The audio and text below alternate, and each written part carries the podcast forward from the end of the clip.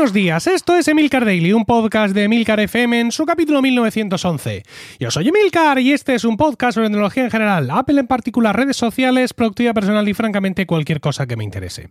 Hoy es miércoles 30 de diciembre de 2020 y voy a hablar de mi relación con los cómics Marvel, cerrando esta trilogía de final de año de temas off topic. Pero antes, quiero recomendarte que te suscribas a Weekly, mi podcast privado semanal sobre Apple, productividad y podcasting, disponible en emilcar.fm barra weekly.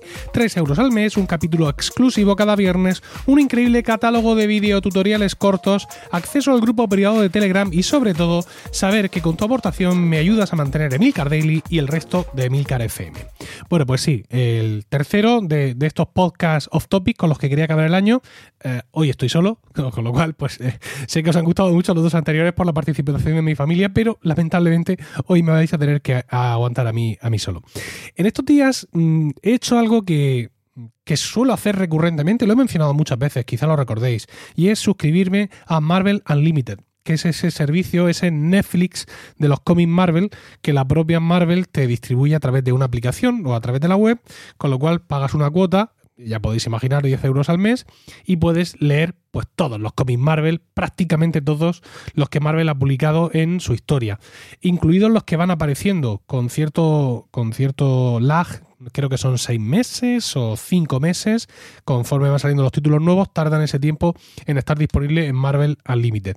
Os he contado muchas veces que yo suelo suscribirme a Marvel Unlimited, eh, a veces en, vacaciones, en las vacaciones de verano, pago uno o dos meses, en las vacaciones de Navidad, a veces en las de Semana Santa, para aprovechar ese poquito de tiempo libre que tengo de más, pues relajándome leyendo algunos de los cómics, de los cómics Marvel. Eh, mi relación con los TVOs en general, eh, viene de cuando yo era muy niño y como con la mayoría de los niños que, lo fueron durante los 80 en España, pues empezó pues con los cómics pues de Mortadelo, Zipizape, mm, Rompetechos, en fin, todos esos cómics que si tenéis una edad parecida a la mía o mayores, pues recordaréis. Eh, de ahí, mm, con seis años también, eh, creo que sí, con seis años empecé a leer Asterix, también Mafalda, aunque no entendía nada, también Forges, que había muchos libros de Forges por mi casa por ahí, tampoco entendía nada, y también empecé a leer el Tebeo, ¿vale? Ya sabéis que Tebeo es como llamamos en España a, los cómics, eh, y que vienen precisamente de, de un legendario cómic en español que era el Tebeo, T B, O. O sea, mm, la letra T, la letra B y la letra O. Entonces, los tebeos eran esa publicación y al final pues, se convirtieron en, analogía de todo, de, todo el, de todo el medio. Eh, en esos momentos, pues no sé, 7, 8, 9 años, me encontré por primera vez con cómics Marvel. Recuerdo perfectamente estar en casa de mis abuelos maternos y en la habitación de mi tío Celso, mi tío Celso es el hermano, el único hermano de mi madre, que tiene tan solo 10 años más que yo, encontrarme unos cómics de Marvel, eran unas ediciones que hizo Vértice hace muchísimo tiempo, eh, en las que, bueno, en blanco y negro, en cada mm, página había dos viñetas nada más del cómic original, en fin, un, cisco. Le cambiaban la portada también, hacían la portada autores españoles, una, cosa tremenda y súper rara. Y allí pues conocí a los Cuatro Fantásticos, conocí a Spider-Man y conocí a los Vengadores, a esa mm, la primera o segunda encarnación de los Vengadores, con esa primera aparición como Vengadores de la Bruja Escarlata, de Ojo de Halcón, de Mercurio, en fin, los más antiguos cómics de los, de los Vengadores. Claro, aquello empezó a gustarme y empecé a pensar si no habrían ediciones posteriores. Conocí también las ediciones de Vértice ya más modernas, ya en color, y enseguida pues pude ver que eh, pues Comics Forum eh, estaba eh, publicando aquí en España los cómics actuales, ¿no? O por así decirlo, las, lo que iba saliendo ya más actual en el tema de los, de los cómics Marvel. Y pues eso, pues no sé, 11 años, creo, 10 años, 11 años, empecé a comprar asiduamente eh, cómics Marvel de aquellos que editaba eh, Forum.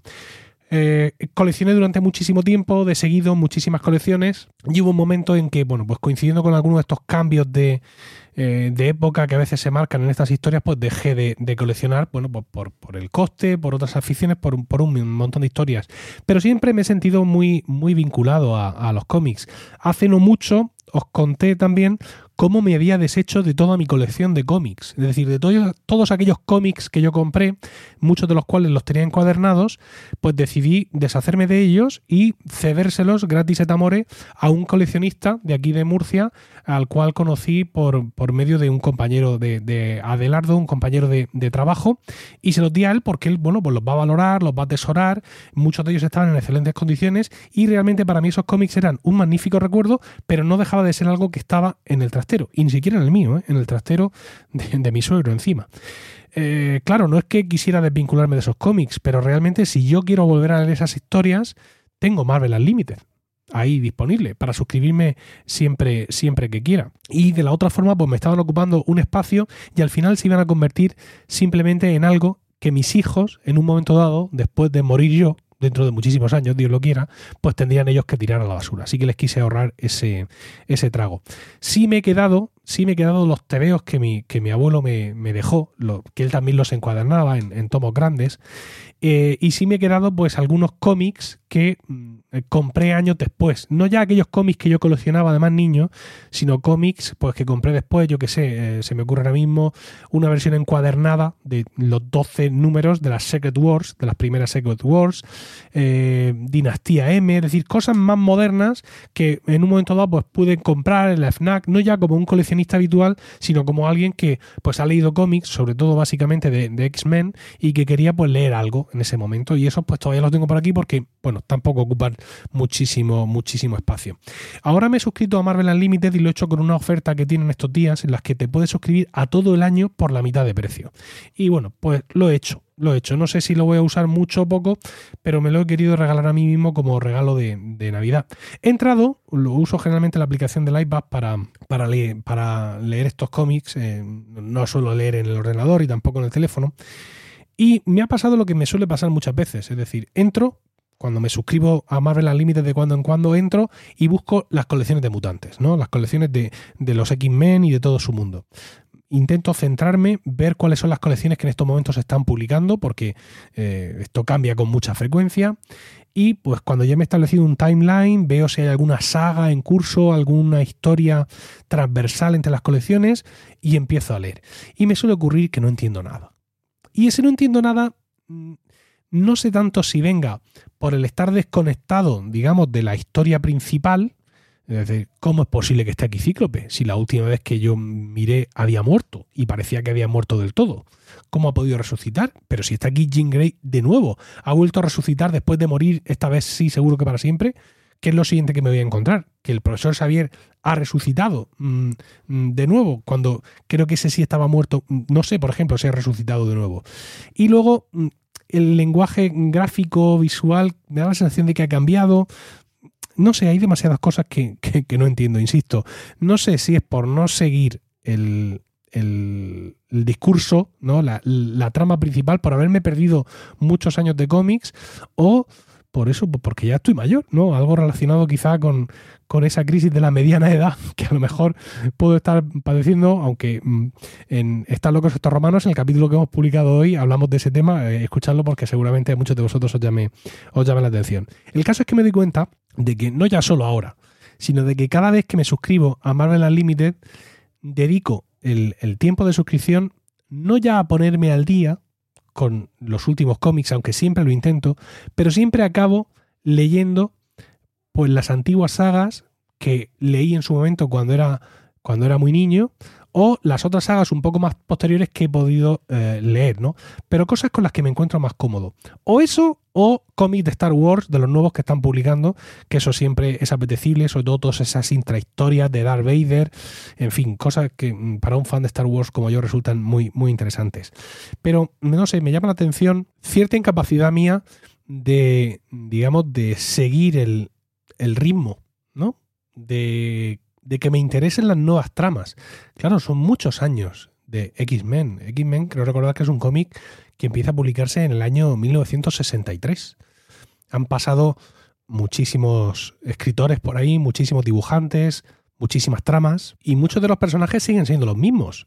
Y además, hasta donde yo sé, lo mismo me equivoco, pero creo que no se ha hecho un reset definitivo nunca en, en los cómics Marvel. Es decir, el cíclope que yo puedo ver ahora en el último número que se haya publicado en la última colección de X-Men, eh, con sus muertes y resurrecciones y con todo lo que le haya pasado, es supuestamente el mismo cíclope que debutó en el número uno de X-Men en el año 63. Entonces, pues claro, mm, entiendo que esos cómics pues tienen que tirar hacia cierta dirección, que existe una dirección editorial en Marvel, que ve lo que el público quiere, lo que el público busca, el cómo giran las cosas. Pero yo creo que me he quedado, en ese sentido me he quedado más atrás. Incluso en ocasiones disfruto más eh, pequeñas colecciones que encuentro, pequeñas historias donde, digamos, vivimos en, un, en una especie de mundo paralelo, con una historia paralela, donde, eh, donde no se sobreentiende que ha pasado todo lo que ha pasado, sino que te cuentan una historia de los X-Men, digamos, partiendo desde cero, ¿no? Sin pretender que son los mismos personajes de antes, sino que son simplemente historias de superhéroes con los personajes de siempre, pero quitándoles toda la carga del pasado y simplemente dejándolos funcionar con sus características habituales en historias completamente, completamente nuevas. No, lo sé, insisto, pero me ha pasado de nuevo. Eh, me he suscrito de nuevo, he vuelto a intentar leer las historias nuevas y he dicho, no, voy a leerme House of M, voy a leerme, pues no sé, las viejas historias de cuando la visión se revela, voy a leerme la patrulla X, que se llama aquí en España los X-Men, la patrulla X contra eh, el nido, contra los eslizoides, la muerte de Fénix. Eh, me encuentro más cómodo leyendo los cómics clásicos, aunque mm, digamos, mm, me los haya leído mil veces, que intentando aventurarme en, en las nuevas, en las nuevas historias. No lo sé, a lo mejor es parte, como decía, de la crisis de la, de la mediana edad.